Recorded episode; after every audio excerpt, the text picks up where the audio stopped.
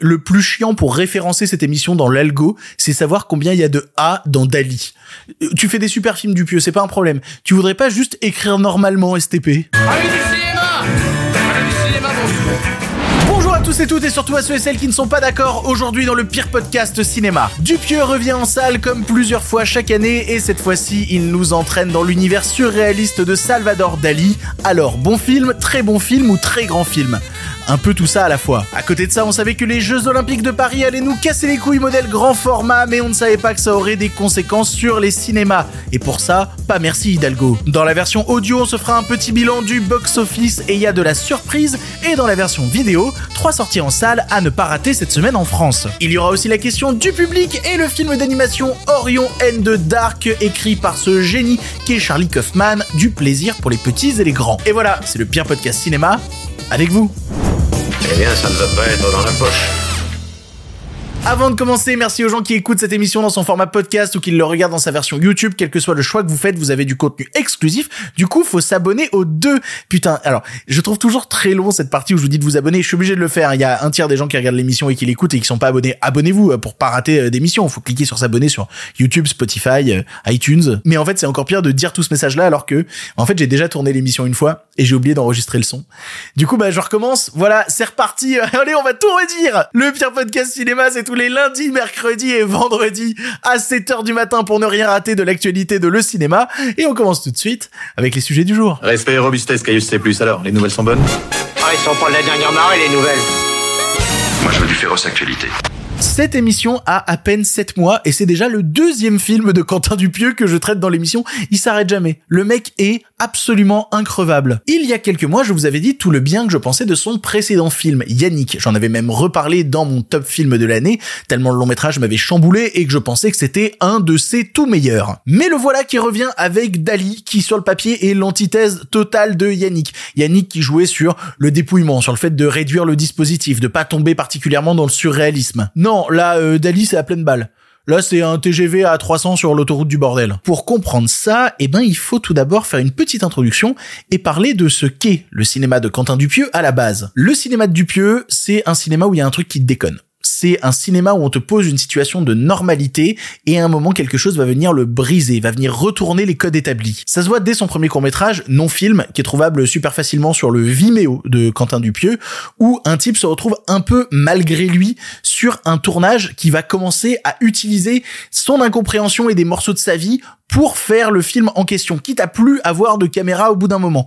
J'aime beaucoup non-film et en plus le premier rôle est tenu par Kavinsky. Le cinéma de Dupieux c'est à la fois un cinéma qui dialogue avec la fiction qu'il est en train de créer sous nos yeux et en même temps qui refuse tout postulat de normalité établi. L'exemple le plus parlant de ça, je pense que c'est euh, Réalité avec Alain Chabat, qui est un film que j'adore et qui veut être un film monde sur le cinéma où on prend la question du cinéma par des bouts improbables histoire de pouvoir la pervertir. Pervertir, c'est vraiment pas le bon mot. En fait, c'est plutôt, il a commencé dans les films qu'on suivi en plus Réalité à prendre des genres qui ont des codes très établis et essayer de tracer sa voie au milieu d'eux. Tu vois, par exemple, Mandibule, c'est un buddy movie assez classique et tu fous une mouche géante au milieu pour tout dynamiter. Le Dain, ça se veut être du cinéma horrifique anxiogène, mais qui va trouver tout son côté incongru, son incongruité, compliqué à dire, dans le fait que le personnage de Dujardin est passionné par sa veste en daim. Ça me fait penser à Maniac de Lustig. C'est vraiment le Maniac euh, version euh, veste. C'est un peu ça. Et encore récemment, Fumer fait tousser, c'est prendre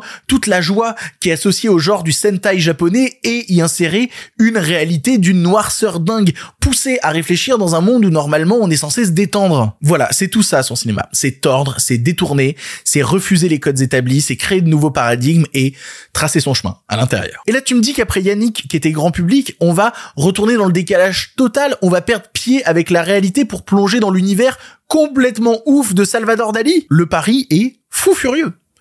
Mais Dieu qu'il ait réussi. Dali est probablement On est là le seul artiste encore vivant sur cette planète.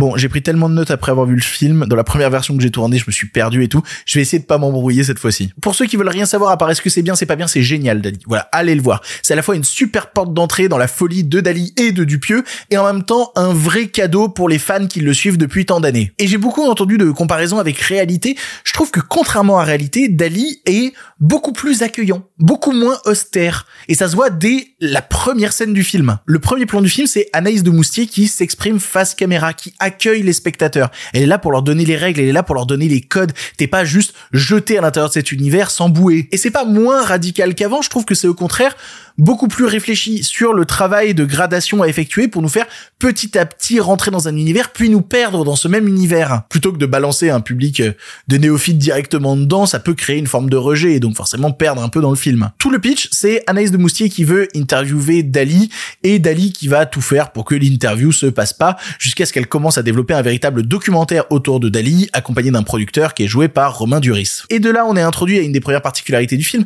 c'est qu'il n'y a pas un seul Salvador Dali non, il y en a plusieurs et chacun à leur manière va tenter de lui mettre des bâtons dans les roues. Parce que Jonathan Cohen est Dali, parce que Edouard Baird est Dali, parce que Pio Marmaille est Dali, parce que Gilles Lelouch est Dali, t'as aussi un vieux Dali et c'est pas juste un truc random un peu rigolo qui a été jeté au milieu. Non, non, non. Ça raconte quelque chose sur la persona des artistes. Bon, alors ça c'est mon analyse, ça vaut ce que ça vaut, vous pouvez être d'accord, pas d'accord, mais pour moi, ce que racontent les différents Salvador Dali, c'est qu'un artiste, il a plusieurs facettes. Il y a celle qui montre en public, il y a celle qui montre en privé, il y a celle des bons jours, il y a celle des mauvais jours, il y a celle de quand il se regarde dans le miroir. Et tous ces choix de comédien pour Dali représentent toutes ces facettes de l'artiste en question. Il est à la fois aucun de ces hommes et tous ces hommes à la fois. Et plutôt que de le faire jouer par un seul type, eh ben c'est pas mal d'avoir Edouard Baird qui représente sa version publique un peu rustre, Jonathan Cohen qui représente son ego à domicile, Gilles Lelouch qui représente ce qu'est Dali dans les yeux de sa femme. Je refuse de croire que les choix de Dali sont anodins. Ils font tous sens. C'est ce que représente Dali dans les yeux de chacun. C'est un Dali en pleine folie, sur lequel on va appliquer la folie de son propre monde. Je vais m'expliquer. C'est pas random, c'est pas aléatoire. Et ça, pour moi, c'est dit dans une scène qui va se moquer justement de ce côté oh c'est aléatoire et puis on fait n'importe quoi. T'as une scène dans le film où t'as un prêtre qui raconte un rêve et son rêve c'est du pur aléatoire, c'est vraiment du n'importe quoi. Et cette scène permet justement de mettre en parallèle le fait que tout ce que fait Dali dans le film et tout ce que fait le film est parfaitement calculé face à des gens qui aimeraient juste faire n'importe quoi en mettant des mots à la suite et que ça veuille rien dire. Vous savez, c'est comme les gens qui essayent de, de faire des pseudo-blagues, putain, ça date de l'époque des mêmes Facebook, quoi, où t'avais des gens qui disaient, eh, euh, vous connaissez les pingouins manchots de l'or, de l'or, putain, j'arrive même pas à le faire tellement c'est nul. Parce que Dali, de par sa mort, est devenu une sorte de figure intemporelle qui vit à la fois dans l'esprit de chacun, donc très présent, mais surtout dans le passé. Et ce côté non linéaire va être appliqué à la narration du film. C'est un film où le personnage de Dali vit à la fois en avance, à l'envers et en retard. Il expérimente toutes les étapes de sa vie en un seul tout qui le dépasse complètement. Et ça, cette idée d'expérimenter en même temps la jeunesse et la vieillesse, c'est quelque chose d'assez récurrent dans le cinéma de Quentin Dupieux depuis quelques années. Depuis environ incroyable mais vrai, Quentin Dupieux, dans quasi tous ses films, traite de la peur de vieillir. C'est vraiment une peur lancinante dans son cinéma, cette idée de se sentir jeune, mais de se voir vieillir, d'être à la fois ce qu'on a été et ce qu'on sera ensuite. Ça le parcourt beaucoup ce truc. Est-ce que ça va, Quentin? Faut en parler de ça, de, la question de la mort et de la vieillesse. Ça irrigue tout ton cinéma depuis plusieurs années, ça devient vraiment une obsession. Et c'est marrant de mettre ça sur un personnage comme Dali, cette question de la peur de vieillir, parce que la vieillesse, euh, vieillesse ennemie, c'est un truc que tu contrôles pas. Et le personnage de Dali, c'est un personnage qui est continuellement en quête de contrôle. Donc forcément, face à la question de la vieillesse, il est un peu paumé quand à côté, il veut contrôler la manière dont les journalistes le représentent, ou même quand on lui raconte des rêves, s'insérer à l'intérieur pour dire non mais arrêtez, c'est n'importe quoi votre rêve. Et cette question du contrôle de tout va rejoindre une autre question qui est très très très très récurrente dans le cinéma de Dupieux, c'est la question du cinéma. Là où la question du cinéma est plutôt un sous-texte d'habitude, là c'est traité très frontalement. T'as une scène avec euh, le producteur joué par Romain Duris dans un restaurant qui va parler de ce que représente le cinéma pour lui, donc une vision de producteur, une vision faite de faux semblants absolument horrible. C'est un monde artificiel où l'argent compte pas, où faut être sexy, où faut faire semblant. Et j'ai jamais vu autant Dupieux dénoncer une certaine forme de superficialité du cinéma face aux gens qui eux essayent de créer des œuvres de manière sincère. Et c'est ça le film, c'est continuellement créer une opposition de démarche entre ceux qui font ça avec le cœur et ceux qui font ça avec le porte-monnaie. Tout ce que fait Dali, c'est être un immense hommage aux artistes et à leur folie. Et tu sens à quel point euh, Dupieux il est frustré de pas avoir pu filmer le vrai Salvador Dali, comment il veut lui rendre hommage aussi, même dans l'idée de recréer les œuvres de Dali à l'intérieur de son propre film. Il y a un travail plastique absolument dingue pour nous imaginer à l'intérieur de son univers et en plus pour créer une sorte de petit décalage en mode vous avez cru que euh, ce que peignait Dali c'était imaginaire? Regardez là c'est représenté pour de vrai. Est-ce qu'au final Dali c'était pas juste un mec qui voyait des trucs que vous et moi on voyait pas? Et Dali d'ailleurs il l'exprime dans son film. Il parle de son travail comme quelque chose de médiocre mais qui lui permet d'exprimer une part de son fort intérieur.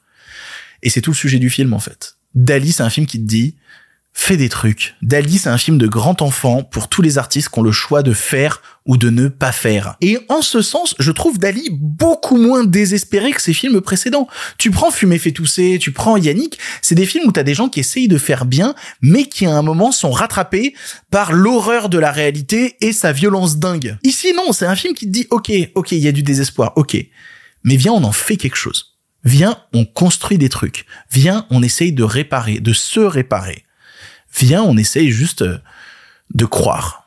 Je suis désolé, hein, je me suis beaucoup concentré sur l'analyse du film, mais sinon j'aurais vraiment répété des banalités, quoi. J'aurais commencé à dire oui, la mise en scène est absolument dingue, ça joue super bien, il y a pas un seul Dali qui est mauvais, tout le monde est super. Oui, il y a des petits détails d'anormalité que j'adore dans le film, il me fait autant rire que le film m'émeut, mais c'est pas ça le sujet en fait. C'est-à-dire que quand je regarde Dali, moi le premier truc qui me saute aux yeux quand je regarde ce film, c'est que j'ai l'impression que Dupieux va mieux. C'est peut-être un peu présomptueux de ma part de penser ça, mais après plusieurs films qui terminaient sur des notes amères, j'ai l'impression soudainement que ça remonte la pente. Enfin, René l'espoir, les peurs sont toujours présentes, hein, elles peuvent pas disparaître comme ça du jour au lendemain, mais on se dirige petit à petit dans une vraie continuité vers un peu plus de lumière dans ce monde de brut. Et tout à l'heure, je disais, il faut opposer Dali et Yannick, bah je suis pas tout à fait d'accord en fait. Parce que Dali, c'est Yannick qui s'en sort. C'est un Yannick qui est accepté, qui est respecté et qu'on regarde pas seulement comme un fou, mais comme un mec avec une véritable vision. C'est Yannick qui s'absout de la réalité pour créer son propre monde de magie dans lequel on peut rêver avec lui. Et je sais qu'on a tendance à décrire les films de Quentin Dupieux comme des petits films. Je pense que c'est une erreur. Ce que fait Quentin Dupieux, c'est pas des petits films. Au contraire, c'est, c'est des grands petits films, si vous voulez. Il trace actuellement une série d'œuvres que je trouve d'une cohérence folle, mais qui se dirige petit à petit vers la lumière. Et ouais, il y a la peur de vieillir, mais surtout, la peur de vieillir sans rien en faire. Dali, c'est un film qui hurle de faire des trucs. Et de les faire avec du panache. Et une moustache. Voilà, trouve ça génial. C'est un plaisir que début février, savoir déjà que ce film-là sera dans mon top 10 de fin d'année. Allez voir Dali. Je trouve ça, je trouve que c'est une très très grande réussite. Voilà. Là, c'est. Bon, Hidalgo, en plus de foutre des pistes cyclables partout, est-ce qu'elle commencerait pas à nous les casser menus avec ses JO Hein, les gars, am I right? Pour la pertinence politique du bonhomme, je suis même pas à Paris en plus, qu'est-ce que j'en ai à foutre des Jeux Olympiques, moi? J'avais pas de raison particulière d'aborder les Jeux Olympiques dans l'émission, parce que ça avait que de manière très lointaine un rapport au cinéma, et puis est tombée une petite news où je me suis dit, ah merde, en fait, les Jeux Olympiques, ça va tout à fait avoir rapport avec la question des cinémas. Connaissez-vous le circuit de salles de cinéma du Lac à Paris?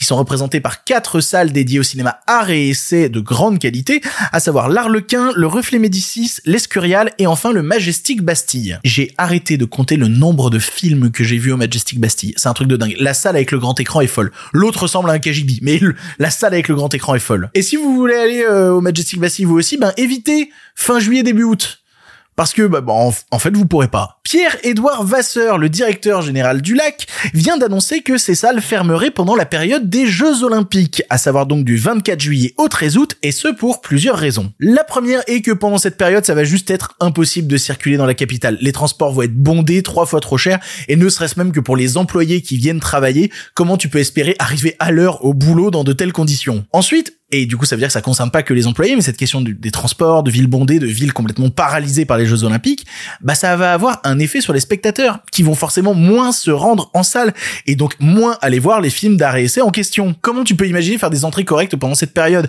C'est compliqué de le prédire. Et de facto, et c'est le dernier point, pour aller voir quel film d'art et essai de toute manière C'est-à-dire que pour l'instant, il n'y a pas de distrib qui se sont positionnés sur ces dates-là. Parce que moi je suis distributeur, je veux sortir un petit film, je me dis qu'il a pas un énorme potentiel en salle. Est-ce que je le sors pendant la période des Jeux Olympiques quand c'est l'énorme bordel ou est-ce que j'attends deux trois semaines après? Franchement, le choix est vite fait. Et je pense qu'on a déjà la réponse. Hein. Dulac, qui communique avec les distributeurs. Du coup, ils savent déjà quel film va sortir ou non pendant cette période. S'ils décident de fermer, c'est qu'ils savent qu'il y a vraiment pas grand chose à diffuser, à diffuser d'autant plus devant pas grand monde. Merci les Jeux Olympiques de pourrir la programmation des cinémas en triplant tous les tarifs et en rendant la situation des gens qui bossent à Paris absolument invivable. Et encore une fois, je suis plus à Paris mais je reste français. J'aime me plaindre, d'accord? En l'état, je suis allé faire un tour sur le site Allociné pour voir quel film était prévu pour l'instant pendant cette période. C'est un peu tôt euh, parce que tout le monde n'a pas placé ses dates, mais ça permet déjà de se faire une idée. Je compte pas les grosses sorties, hein, je compte vraiment que ce qui serait diffusé dans un circuit de salle à essai. Non parce que la première semaine par exemple, vous voyez, il y a Deadpool 3, hein, non, il serait pas au Majestic Bastille celui-là. Le 24 juillet, du coup bah je vois rien à part des ressorties de films de Marcel Pagnol. Le 31 juillet, il y a rien d'annoncé non plus à part le dernier Shyamalan et le 7 août, bah il y a Largo Winch et Borderland, ouais, on fait moyennement à réessai là-dessus. Alors après comme je le disais, c'est un peu tôt pour se faire une idée, même si quand même t'as de la réessai qui est déjà annoncé pour le 10 juillet. Les, distributeurs ont peur. Les cinémas indépendants ont peur. Il y a une déclaration hein, du directeur général du lac qui conclut en disant je crois que les Parisiens auront la tête ailleurs et que les millions d'étrangers dans la capitale seront là d'abord pour vibrer autour du sport. Pour moi, cette histoire, ça amène quand même deux problèmes euh, majeurs qu'on ne voit peut-être pas passer, mais bon. Déjà, c'est que bah, les grands gagnants de cette histoire, c'est les gros cinémas, type UGC, euh, type Pathé, qui eux vont vraiment pas fermer leurs portes. Bah, ils ont Deadpool 3 à sortir, donc autant dire que JO ou pas, ils vont pas fermer leurs portes à Paris. Et deuxièmement, les autres perdants, bah, c'est les salles d'arrêt qui sont pas à Paris qui sont pas impactés particulièrement par les Jeux Olympiques, mais qui, de par le fait que les distributeurs d'arrêt essai parisiens ont dit, bah non, on va rien sortir pendant cette période, ben eux aussi, dans les plus petites salles d'arrêt essai partout en France, bah ils vont pas avoir grand chose à diffuser non plus. Non parce qu'on parle de Paris, Paris, Paris, mais ok, à Paris tu fermes, mais les autres leur font aussi des films. Et du coup, bah, il y aura quoi à regarder? Alors après, euh, certains ont comparé les scores qu'avaient fait les cinémas pendant les Jeux Olympiques de Londres en 2012. Paraît-il que les scores étaient pas catastrophiques non plus. Il faut voir si ça a un impact réel sur la totalité des films. Après, je suis pas étonné que ça arrive. J'ai vu passer euh, 3 tonnes de pubs euh, qui encouragent déjà les Français en février à faire du télétravail euh, parce que les Jeux Olympiques arrivent. Du coup, soyez responsables, restez chez vous waouh, bah, euh, je vis quand même en fait dans ce pays, j'ai le droit de sortir. Il y a des Parisiens aussi qui m'ont dit qu'ils avaient vu des Airbnb à 5000 balles la semaine à Paris. Non mais c'est ouf, c'est complètement ouf ce truc, c'est n'importe quoi. On va voir tous les Parisiens débarquer à Montréal cet été, fin juillet, début août. Oh en plus c'est pendant la période de chez Aga. Bah on va rigoler. Oh tous les Parisiens qui vont venir à Montréal, on va rigoler. Bref, on en saura plus dans quelques mois quand ça se dessinera plus précisément. Pour l'heure, on avance. Hey, si tu entends ça, c'est que tu écoutes la version audio de l'émission. En effet, dans la version vidéo, on est en train de parler des sorties de la semaine à ne pas rater en salle. Mais nous, de notre côté, on va se faire un petit point sur le box-office de la semaine. Alors, qu'est-ce qui marche dans les salles de cinéma? Tout d'abord, ce qu'il faut savoir, c'est que dans le top cette semaine, il y a de la nouveauté. Et ça, c'est super. Les gens ne vont pas voir les films des semaines précédentes, ils vont voir les nouveaux films. Et quels sont les films qu'ils vont voir? Eh ben, j'étais pas prêt. J'étais pas prêt pour quel film s'est retrouvé top 1 cette semaine. Puisque top 1 en France cette semaine, c'est le film de Zone of Interest la zone d'intérêt, qui fait plus de 180 000 entrées sur 260 copies. C'est vraiment énorme. C'est un top 1 pour de l'art un top 1 de Jonathan Glazer, un top 1 pour un film aussi exigeant et formidable que The Zone of Interest. Je trouve ça complètement fou. Pour vous donner une petite idée, hein, si on veut comparer avec euh, les autres films de Jonathan Glazer, son précédent, Under the Skin, avait fait 34 000 entrées sur 53 copies à la fin de son premier week-end. Là voilà, 180 000 entrées, 260 copies, c'est énorme. Et c'est énorme pas juste pour lui, c'est énorme comparé au film qui se trouve à la deuxième place, puisque le film à la deuxième place a fait un tout petit peu moins d'entrées que lui, mais avait le double de salles. Puisqu'en deuxième place, on retrouve Argyle de Matthew Vaughn qui fait 173 000 entrées sur 600 copies. Comme je vous dis, of Interest c'est 180 sur 260. Non mais le rapport est ouf. Argyle est en train de se planter de manière absolument catastrophique. Alors après, Argyle c'est une nouvelle licence et faut pas forcément comparer avec ce que faisait Kingsman à l'époque, etc. Parce que voilà, si on prend par exemple le cas de Kingsman 3 qui est le film précédent de Matthew Vaughn, bah lui il faisait 294 000 sur 503 copies. Oui, c'était vachement plus, mais Kingsman c'était quand même une marque beaucoup plus identifiée que Argyle, qui pouvait attirer le public avec son gros casting, mais visiblement pas tant. Les gens préfèrent aller voir les nazis. Voilà, non mais qu'est-ce que vous voulez que je vous dise? Dans les autres plus petits sorties de la semaine, bon, c'est pas facile. Hein. Amelia's Children, film d'horreur dont je vous parlais, a fait 48 000 entrées sur 242 copies. Et Sous le vent des marquises, que j'abordais aussi la semaine dernière avec François Damiens, lui c'est la bonne grosse plantade. À la fin de son premier week-end, il fait 21 000 entrées sur 195 copies. C'est rude. Ah non, mais c'est très très rude pour celui-là. Sinon, dans le top, outre les sorties sorties de la semaine, eh ben, on retrouve un coup de dé. Oui, le film d'Ivan Attal qui continue de faire des entrées. Il atteint les 332 000 entrées. C'est en chute, mais quand même, le film va terminer autour des 450K, 500K. Je pense que c'est quand même pas mal pour un film qui démarrait pas top. La vraie surprise de la semaine, c'est Anyone But You, Tout Sauf Toi, la comédie romantique avec Glenn Powell et Sidney Sweeney qui fait plus 33% cette semaine, plus 100 000 entrées. Il atteint les 200 000 entrées en salle actuellement en France.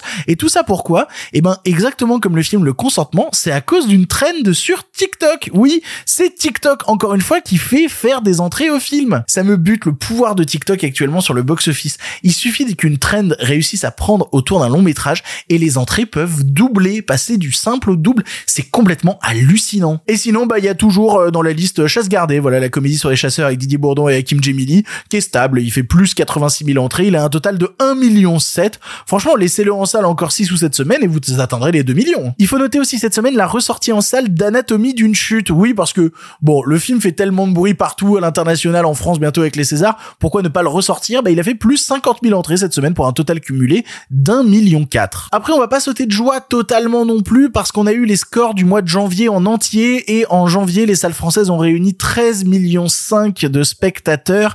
C'est moins que l'année 2023. Voilà, on a fait en gros 8,5% de moins que l'année 2023 qui avait fait 14 millions 8. Mais par contre, c'est devant l'année 2022. Voilà, l'année 2022, on a fait plus 21%. Il faut dire quand même qu'il y a un problème avec ce mois de janvier. On a manqué de gros films. On a manqué de films importants qui peuvent drainer des spectateurs qui sont majoritairement allés voir les films de décembre en rattrapage. Du coup, ben, compliqué de lancer vraiment de nouvelles tendances dès le mois de janvier. Et puis surtout, il faut pas oublier que en 2023, eh bien, était en salle en janvier Avatar 2. C'est Avatar 2 qui a permis de booster autant les entrées en 2023 parce qu'il était sorti fin décembre et que les gens sont continués à le voir tout le mois de janvier, qu'il a fait un score de dingue. Bref, comparons ce qui est comparable. Du côté des US, alors pas grand chose à raconter si ce n'est que Argyle, euh, bah, de la même manière qu'il se plante en France, il se plante aussi à l'étranger. Alors il est top 1, il a fait 17 millions de dollars aux États-Unis à la fin de son premier week-end, mais pour un total monde de 34 millions de dollars. Et ça c'est compliqué quand ton budget c'est 200 millions de dollars et que pour te rentabiliser, il faudrait que t'atteignes au moins les 400 450. Après il y a des petites surprises à côté, notamment The Beekeeper avec Jason Statham qui casse des bouches euh, qui atteint un total monde de 122 millions de dollars. Toujours pas de date pour la France pour The Beekeeper. Je l'ai vu personnellement. Ça veut tellement être John Wick, ça a pas les moyens de l'être. Il y a deux trois trucs rigolos, mais c'est assez moyen. Et sinon, bah, c'est toujours bon de le citer, Wonka. Et toujours là, dans le top aux US, on continue d'aller voir Wonka pour un total monde de 572 millions de dollars. Bravo au chocolatier. Voilà, c'était le bilan des entrées de la semaine. Vous inquiétez pas avec les sorties de cette semaine, notamment Dali. J'ai très très hâte qu'on se fasse un bilan de la semaine prochaine pour voir où se situe Dali par rapport aux autres films de Quentin Dupieux. Et sur ce, on avance. Les nouvelles n'étaient pas très fraîches, en effet. Il est l'heure de la question du public. Vous le savez, à chaque émission, je poste une story sur Instagram. Suivez-moi sur Instagram où je vous dis, eh, vous avez une question sur l'actualité? Et après, bah, je lis toutes vos questions et j'en sélectionne une et elle passe dans l'émission. Et aujourd'hui, la question nous vient de Paterne qui demande, ou Pat.terne qui demande, le réel de Vermine pour le prochain Evil Dead va-t-il rejoindre la liste des réalisateurs français qui se sont plantés aux US? Il y a débat. Parce que je sais pas si vous l'avez vu, ça a été confirmé par Deadline, le prochain film Evil Dead va être géré par une équipe de Frenchie et pas n'importe quelle équipe de Frenchie puisque c'est la team derrière Vermine qui va s'occuper du film, à savoir Sébastien Vanissek à la réalisation et à l'écriture, coécrit avec Florent Bernard. Et c'est pas juste oh c'est cool, c'est des français, c'est des français qui ont été choisis spécialement par Sam Raimi qui a vu leur film précédent Vermine, qui a trouvé ça génial et qui a demandé à ce que ce soit eux qui fassent un film Evil Dead. Donc déjà Sam Raimi leur fait confiance, c'est un honneur et en même temps, Vermine a fait quand même pas mal de bruit. Le film a fait plus de 270 000 entrées en salle. C'est plus, par exemple, que des phénomènes comme Grave, plus que les French Frayers à l'époque, genre Martyr ou Frontière, et plus que du genre qui a été surfinancé l'année dernière, genre euh, Acide avec Guillaume Canet. D'ailleurs, je l'ai rattrapé Acide. Bon, c'est pas bien. oh, bah non, bah non, évidemment, c'est pas bien. Mais du coup, tout le monde se réjouit autour de cette nouvelle. Putain, c'est trop cool des Français qui vont faire un Evil Dead. En plus, après Vermine, qui semblerait-il est une vraie réussite pour le public. C'est trop bien. Et ouais, c'est super, mais pour certains, ça fait aussi un peu super peur. C'est marrant ici parce que c'est un gros débat qu'on a eu avec un pote qui m'a un peu rassuré parce que moi aussi je partais billet en tête en disant putain des Français qui se barrent aux États-Unis. À chaque fois qu'on a fait ça, on s'est planté comme des merdes. Parce que les cinéastes de genre français qui s'exportent à l'étranger et qui se font baiser et littéralement c'est majoritairement pas de leur faute. Hein. Ils se font baiser par des prod qui vont faire n'importe quoi avec le résultat final de leur film. bah c'est quand même un exemple assez répandu. T'as le contre-exemple Alexandre euh, avec la colline des yeux, etc., qui a réussi à tirer son épingle du jeu. Je vais revenir sur Alexandre après. Mais je veux dire, si tu commences à prendre une liste, Gothica de Mathieu Kassovitz, Laserface de Boustio et Mori, Hitman de Xavier Jean, Cobweb de Samuel Baudin, ah, je peux continuer longtemps avec des films qui ont été massacrés en post-prod. Parce que t'as un petit Frenchie, t'es parachuté sur un projet américain, tu penses que tu vas avoir un contrôle créatif, et d'ailleurs on laisse tranquille pendant le tournage, sauf que arrivé au montage, eh ben on engage un autre monteur qui va faire le film à ta place, si on y a des trucs qu'on n'aime pas à l'intérieur, eh ben on engage un réal de seconde équipe qui va taper des reshoots. Des producteurs coupent la moitié de tes idées et à la fin, bah tu rentres en France parce que le Final Cut aux États-Unis, ça n'existe pas. Il y a trop d'exemples de Français qui se sont fait baiser, qui se sont fait briser aux États-Unis. Mais concernant le cas du Evil Dead, là, euh, Vanessa, etc., il y a une petite nuance. Tous les projets que j'ai cités là, c'est des parachutages. C'est des Français à qui on a filé un scénario qu'aucun Américain voulait faire, mais vu qu'ils avaient eu un petit succès, on leur a dit, eh, viens aux États-Unis, tu vas pouvoir faire le film de tes rêves. Et à la fin, bah, ils se retrouvaient à devoir se fondre dans la masse d'un projet qui était pas du tout né de leur propre impulsion. Là, c'est la team de Vermine qui se retrouve à scénariser le projet dès le départ. Et donc, on peut imaginer que même s'il y a des choses qui se passent plus tard en post-production, ils vont réussir à insuffler quelque chose qui leur est propre aux premières étapes du projet. Contrairement à tous les échecs français aux US où les réals français étaient plus des prête-noms qu'on avait foutu là en étant des techniciens un peu gentils, là non, ils vont pouvoir essayer de tracer leur propre voie. Et en plus visiblement Sam Raimi leur fait confiance. Et d'ailleurs, je reprends ce que j'avais mis de côté tout à l'heure, j'avais mis Alexandre Aja de côté en disant que c'était une réussite ce qu'il avait fait avec la colline à des yeux, mais parce que sa situation est assez similaire à la situation qui arrive à la team Vermine. Quand Alexandre Aja fait la colline à des yeux, il a fait haute tension qu'il a co-scénarisé avec Grégory Levasseur. Et c'est Wes Craven qui vient le chercher en disant viens sur le film et c'est Alexandre Aja et Grégory Levasseur qui écrivent le film. C'est un peu similaire. Alors, est-ce qu'il faut penser positif? Est-ce qu'il faut regarder tout ça de manière positive? Oui, je pense. Je pense. Il faut toujours se méfier, mais de base, ça a l'air mieux parti que tout le reste. Surtout que même si ça sentait la merde, tu pourrais pas refuser à ces gens de, tenter le truc. Bah ouais, je veux dire, un mec comme Flaubert, il est fan de Sam Raimi depuis des années, et évidemment, quand on lui propose d'écrire un Evil Dead, il y va en courant sans lire les petites lignes en bas du contrat. Il les a lus, je pense bien entendu qu'il les a lus, mais ça fait tellement rêver de pouvoir te dire, putain, je vais bosser avec ce mec qui était mon idole, évidemment. Vanessa, de toute manière, en ce moment, il est sur le toit du monde. Il y a deux jours, il était en train de bouffer au Fouquet's pour le dîner de nommé des Césars. Bravo à lui, trop bien, trop stylé. À voir le résultat, on a forcément quelques années avant de voir venir le truc, mais très honnêtement, j'ai un peu hâte. J'aimerais que ce film casse ce truc et qu'on en revienne justement à ce qu'avait réussi à faire Aja à l'époque. Globalement, pour l'instant, les planètes sont un peu alignées. Croisons les doigts. On avance. Pour le cinéma, monsieur Leblanc, pour le grand écran, pas pour la petite lucarne. Allez, un film pour finir et on remballe. Vous le savez, à chaque fin d'émission, je termine en vous parlant d'un long métrage que j'ai apprécié ou non. Et le vendredi, dans la prochaine émission, c'est pas moi qui parle de cinéma. Non, c'est pas moi, c'est vous. Et pour ça, il vous suffit d'envoyer un audio d'environ 3 minutes à l'adresse mail lepirepodcastciné.gmail.com. Vous pouvez parler d'un film récent ou non, vous parlez de ce que vous voulez. Je vais écouter tous les audios que j'ai reçus cette semaine et je vais en sélectionner en me disant, oh putain, celui-là, il passerait bien cette semaine, celui-là la semaine prochaine. Bref, j'écoute tout ce qu'on m'envoie. Et moi, aujourd'hui, je vais vous parler d'une sortie Netflix. Oui, tout à fait, parce que au milieu de tous les films insipides qui balancent, il y en a un où je me suis dit oh celui-là il est peut-être moins insipide que les autres. Et en fait, euh, bon, euh, on va parler de Orion and the Dark. My job is the most fundamental. I show up every night and I bring it. Bring what? Quand ce film a popé sur Netflix, j'ai été plutôt intrigué et ce pour plusieurs raisons. Déjà, le film est produit par DreamWorks Animation, un studio qui a des hauts et des bas, mais quand il a des hauts, c'est vraiment des très très hauts, genre le chapeauté 2, c'était extraordinaire, et quand il a des bas, bah, ça donne euh, Ruby Gillman, l'ado Kraken, alors ça c'était vraiment pas bien. Ensuite, toute l'animation de Orion a été fait par le studio Micros Animation, qui est une boîte FR, Cocorico. Ils étaient notamment déjà à l'œuvre sur le film Les Tortues Ninja qui est sorti récemment, ou les deux films Astérix de Alexandre Astier. Et surtout, Orion and the Dark est scénarisé par Charlie Kaufman. Et ça, c'est un vrai argument de poids. Charlie Kaufman, c'est un réalisateur et scénariste aussi brillant que Fucked Up. En tant que scénariste, il a écrit Dans la peau de John Malkovich, il a écrit Eternal Sunshine of a Spotless Mind, et en termes de réalisation, on lui doit Synecdoche New York, Anomalisa, et plus récemment sur Netflix encore, I'm Thinking of Ending Things, que je trouve absolument dément. Et en vrai, quand tu connais un petit peu ce qu'écrit le bonhomme d'habitude, c'est pas étonnant qu'une adaptation de bouquin pour enfants avec un tel sujet lui ait été confiée. Parce que on va suivre donc Orion, qui est un gamin de 11 ans qui est en anxiété permanente. Il a peur de tout, tout le terrifie, tout est une possibilité d'extrapoler en disant mais imagine s'il se passe ça, s'il se passe ça, s'il se passe ça et à la fin on meurt. Mais la plus grande peur de Orion, c'est la nuit, c'est l'obscurité, c'est le moment où les lumières s'éteignent au point qu'il fait des terreurs nocturnes pas possibles et qu'il est incapable de s'endormir. Et là, à force de gueuler tous les soirs, il y a Dark qui représente littéralement la nuit, l'obscurité, qui se pointe dans la chambre et qui dit tu nous casses les couilles sévères, on essaye de bosser, laisse-nous tranquille. Du coup, ce que je vais faire, c'est que je vais te prendre avec moi, je vais t'emmener 24 heures avec moi et je vais te montrer qu'en fait la nuit,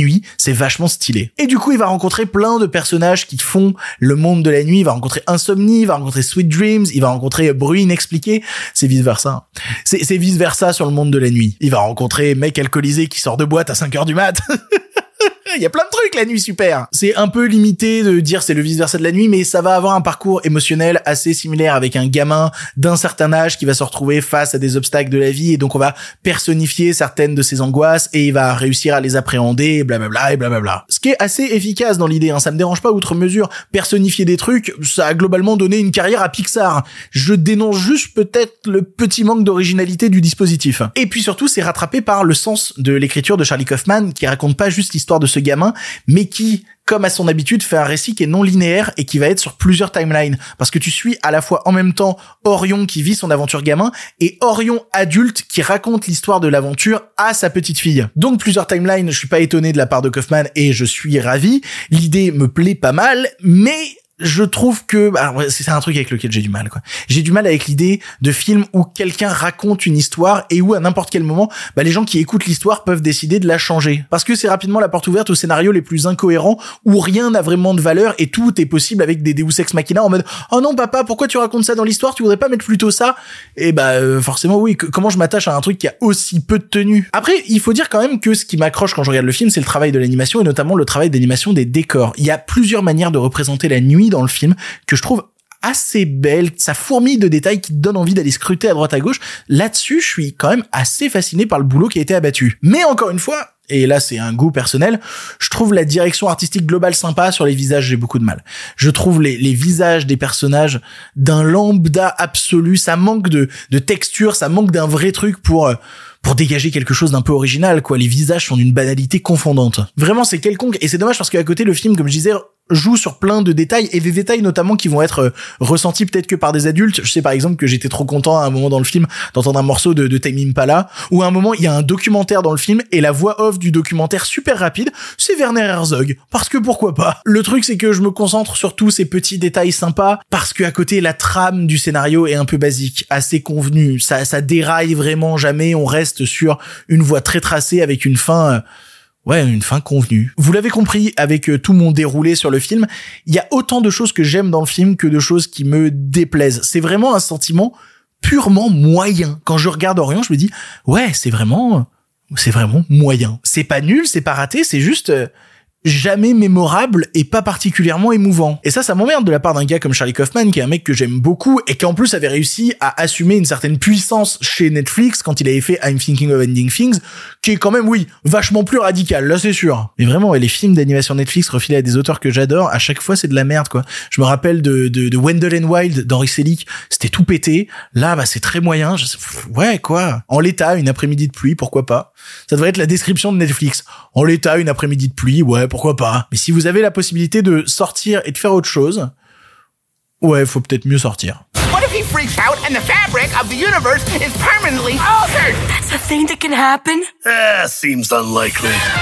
C'est ainsi que se termine cette émission du pire podcast cinéma. Merci beaucoup de l'avoir suivi jusqu'ici. J'espère que vous allez bien chez vous.